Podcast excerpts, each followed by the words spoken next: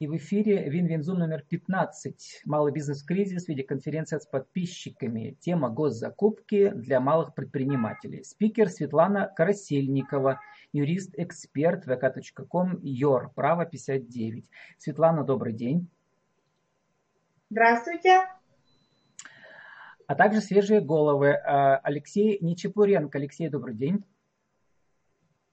Здравствуйте. А, Екатерина. Екатерина, слышите меня, видите меня? Да, добрый день, слышу, все прекрасно. Екатерина Якимова, юрист УФАС. Елена Кощеева. Елена, добрый день. Здравствуйте. Всем большое, всем большое здравствуйте. Елена Кощеева, маркетолог Верхнекамской торгово-промышленной палаты. А, Светлана, ваша короткая визитка, почему эта тема так стала э, вашей главной темой в вашей карьере?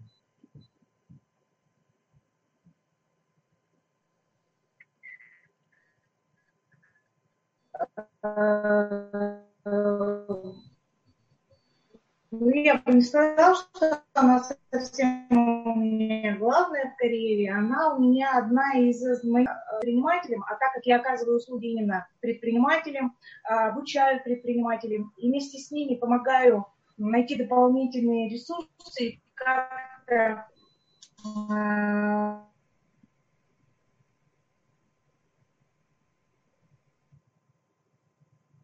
каждым днем.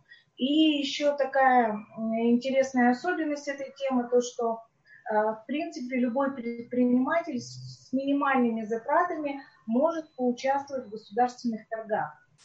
Именно вот поэтому она такая интересная и актуальная. Спасибо, Светлана. А, Алексей Нечепуренко, а, я знаю, что вы были клиентом, э, или Светлана вас консультировала. Расскажите про ваш кейс коротко в течение минуты, а потом мы подробнее расскажем. Да, здравствуйте, Светлана. Мы познакомились. Слышно меня хорошо? Да, слышим.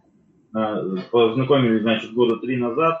Как раз когда у меня было, ну, она приезжала в наш э, населенный пункт, э, консультировала индивидуальных предпринимателей и тогда вот она рассказала про именно закупки, что в них можно участвовать, на это можно заработать.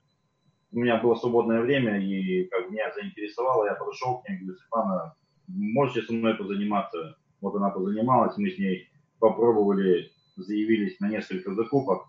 Ну, сначала у меня, я не стал там участвовать, потому что очень сильно уронили цену. Для меня это было неинтересно. Вот. А в дальнейшем, как бы, вот тут три закупки я выиграл благополучно, все хорошо, сдал объекты. Алексей, коротко, а, в чем ваш бизнес и когда вы первый раз выиграли? Через сколько? Через три года а, назад вы встретились со Светланой, когда выиграли первый раз? Нет, ну я просто там не участвовал, мне как, ну, некогда было. Вот. А в выиграл первую, получается, в декабре 2019 года. Вот, это первая закупка, которую я выиграл. И сейчас, э, вот, недавно буквально сдал еще два объекта. Я строил для, дома для детей-сирот в Кишерском районе. И вы сами э, где живете? Э, в, Кишер, в Усть-Кишер, Кишерский район. И у вас что за форма бизнеса? ООО, ИП? Нет, я индивидуальный предприниматель. Угу. Спасибо. А, Екатерина, что такое юрист УФАС для тех, кто не знает? Юрист УФАС – это как раз-таки представление интересов индивидуальных предпринимателей, юридических лиц в правоотношениях, которые возникают при участии э, их в государственных закупках. Дело в том, что при размещении государственных муниципальных заказов часто у участников закупок возникают вопросы к конкурсной документации, вопросы к деятельности заказчиков, к разъяснениям, либо действия заказчиков считаются ограничивающей конкуренцию. Вот как раз, когда участник закупки понимает, что он и желает участвовать в закупке, но видит какие-то формальные, административные ограничения для его участия, да, он может обратиться непосредственно к юристам, которые будут представлять его интересы в УФАС в целях защиты его интересов и возможности участия в той или иной закупке, которая его заинтересовала.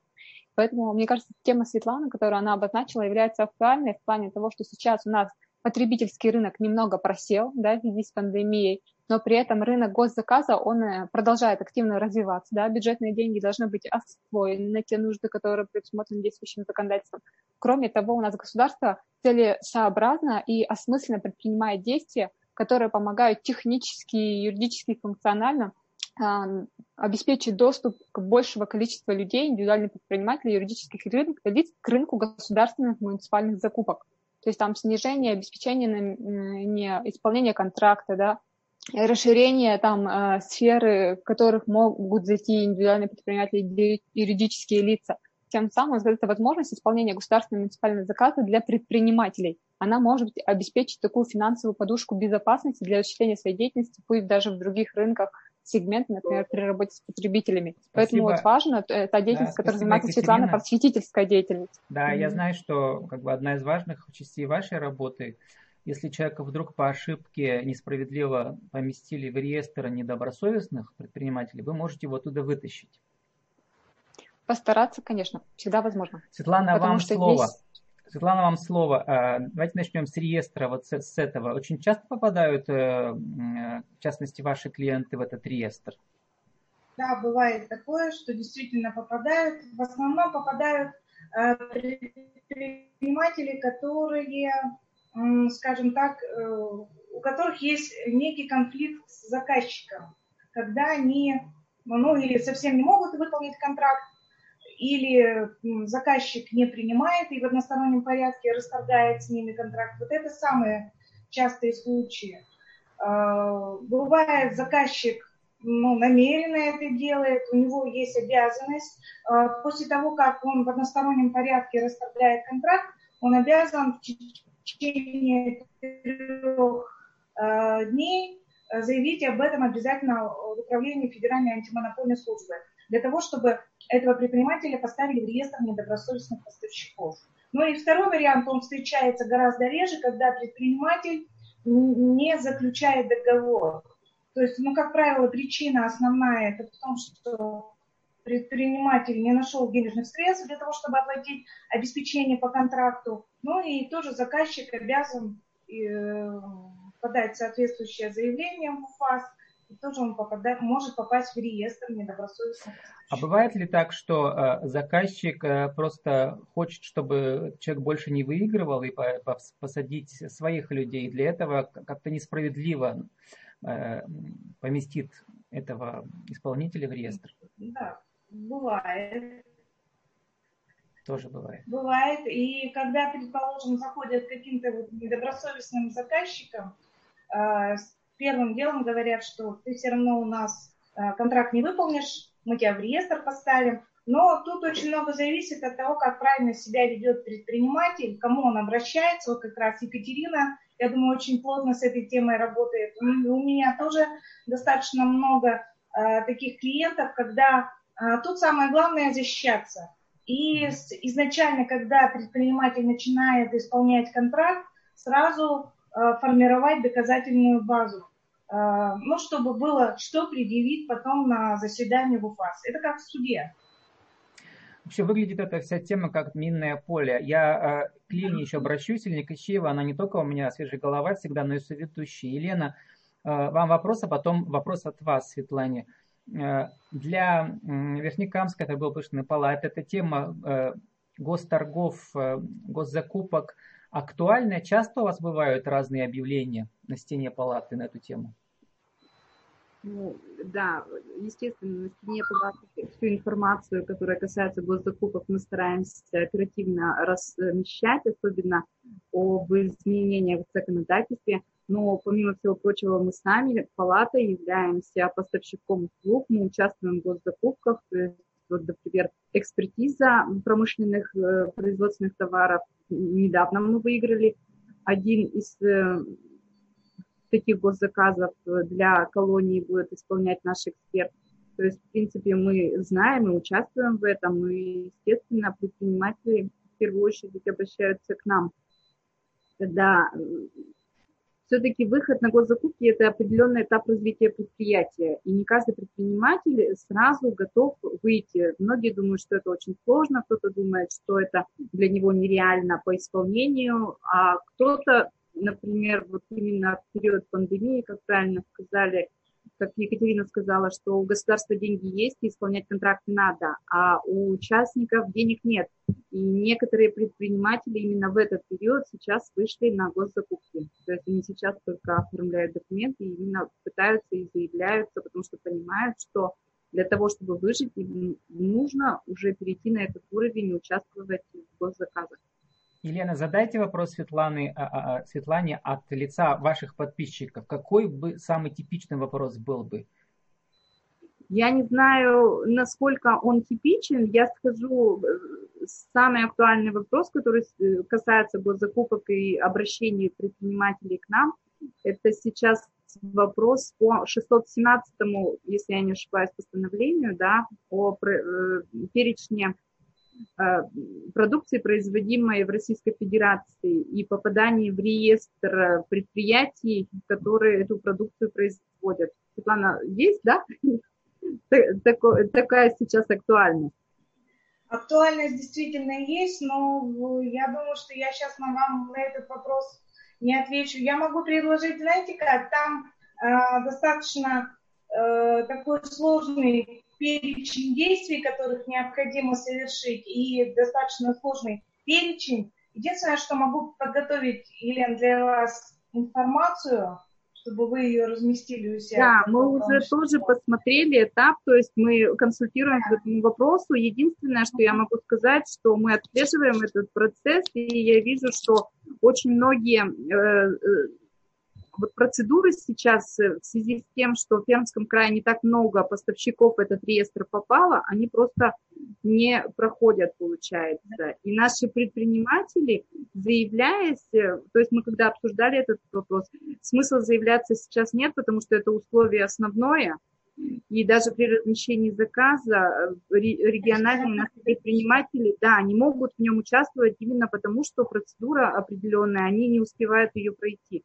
Ну и не так просто это пройти, и как мы все-таки посмотрели, это еще и дороговато для предпринимателей в настоящее положение.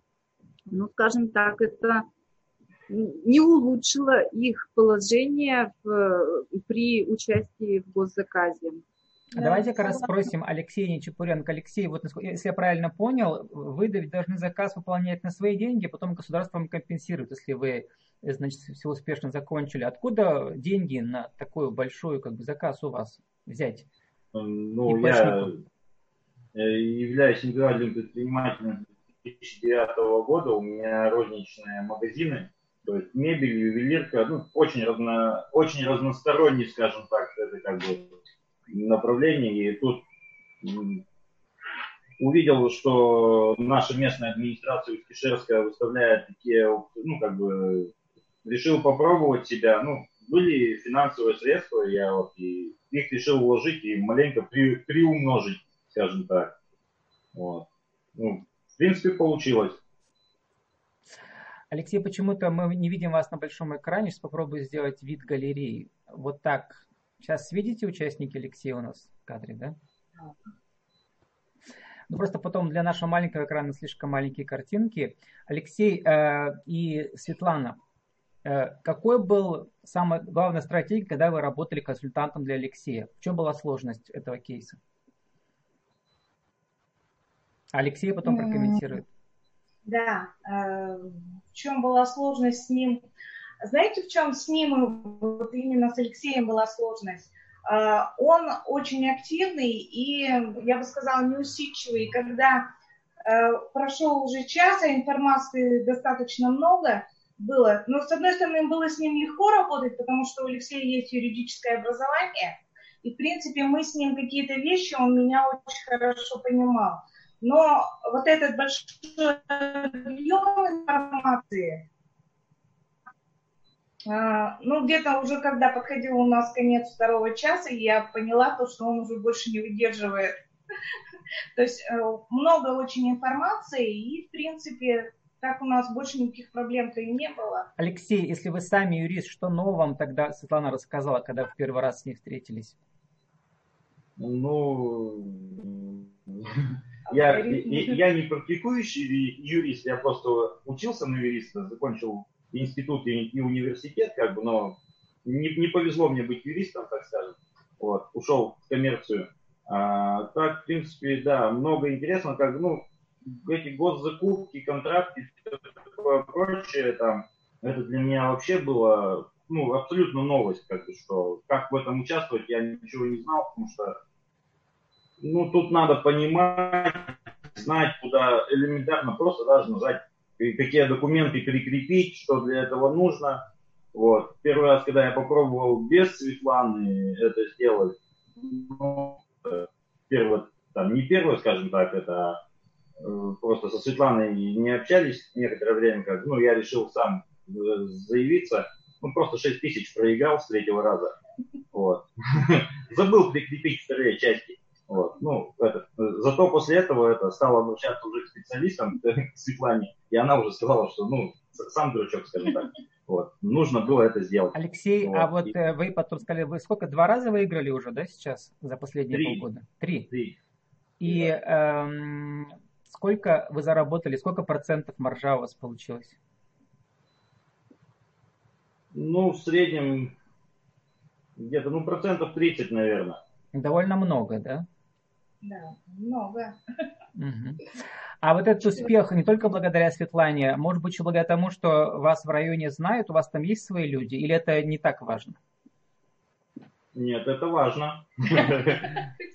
А это очень важно. Что значит иметь своих людей? Люди должны знать э, вашу экспертизу, что вы умеете сделать или что-то еще?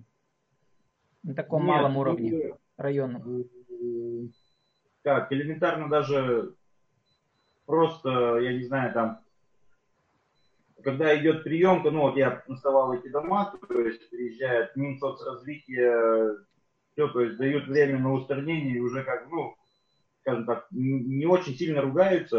Как, ну, у меня хоть было сделано все очень качественно, я как бы э, за этим следил, чтобы мне потом не пришлось через какое-то время, потому что даешь гарантию на, вып- на выполненные работы, и чтобы потом не пришлось по новой вкладывать деньги, э, как бы стараешься делать все очень хорошо и качественно. Вот. Э, ну, тем не менее, как бы люди предупреждают, говорят, что как нужно правильно сделать, по крайней мере. Что, как я понимаю, не ко всем относится. Алексей, у нас нет времени вот подробно ваш кейс рассматривать, но хочу вас пригласить еще на аудиоинтервью, потому что вы у нас единственные, э, все советуют, а вы единственный, кто как бы выиграл и сам все как бы сделал. Хочется там вот расспросить про разные подводные камни. Давайте коротко. А, какие ошибки не нужно сделать э, предпринимателям типа вас, которые выиграли торги уже? Ну, если вы начинающий предприниматель, который, ну, залазит, скажем так, в эти дебри, вот, то лучше изначально начинайте со специалистом, ну, вот, допустим, таким, как вот Светлана Владимировна, которая мне очень сильно помогла, просто даже элементарно в заполнении документов. Как э, правильно заявиться, как в дальнейшем, потому что ты заполняешь эти там, ну, перечень, список всех вот этих документов. Ну, понятно, Алексей. И коротко, и как иметь дело с заказчиками, какие там могут быть подводные камни?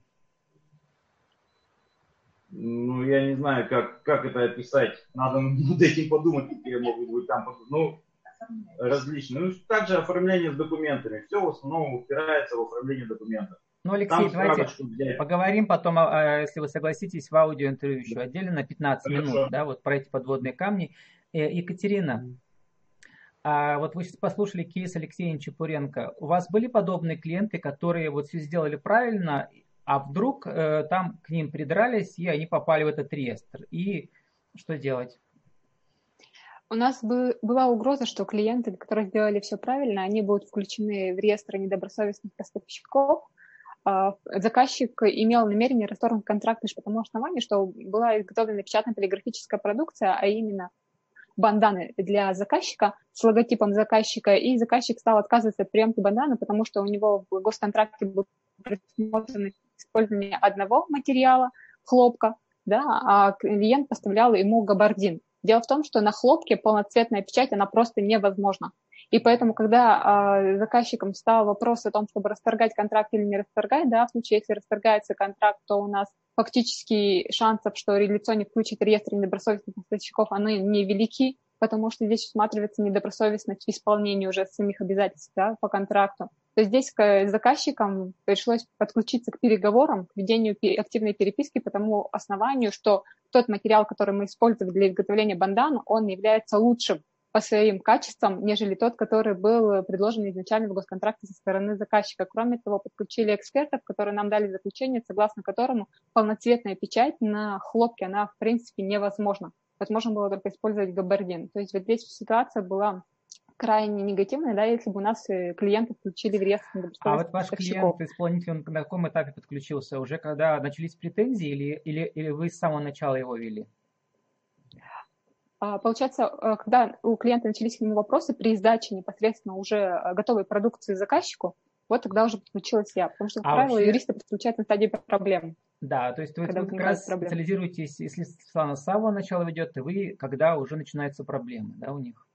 Да, но я вот согласна, да, согласна с точки зрения Светланы, что все-таки прекрасно, когда, если лицо еще не имеет опыта участия в госзакупках, то на первой стадии подключает, а, подключает к себе специалиста, который его курирует. А если лицо уже имеет опыт участия в госзакупках, да, то он самостоятельно может проходить всю процедуру от начала подачи заявки до заключения контракта. Но если в ходе исполнения обязательств или в ходе заключения контракта возникают вопросы, да, он уже подключает юриста. То есть тут в зависимости от того, кто э, предприниматель с каким опытом начинает участвовать в госзакупках. Я согласна, что на самом деле было бы здорово, если бы у нас была какая-либо организация, учебный центр, которые бы помогали начинающим предпринимателям как раз проложить дорожку непосредственно к участию в госзакупках. Это было бы прекрасно, потому что очень много технических моментов, которые должны быть учтены. В первую очередь, это больше технические моменты, которые требуют разъяснения, нежели юридические. И как поняла Светлана, она как раз таки специалист, который имеет и технические знания работы там, с электронными площадками, да, с, гос... с банковскими гарантиями,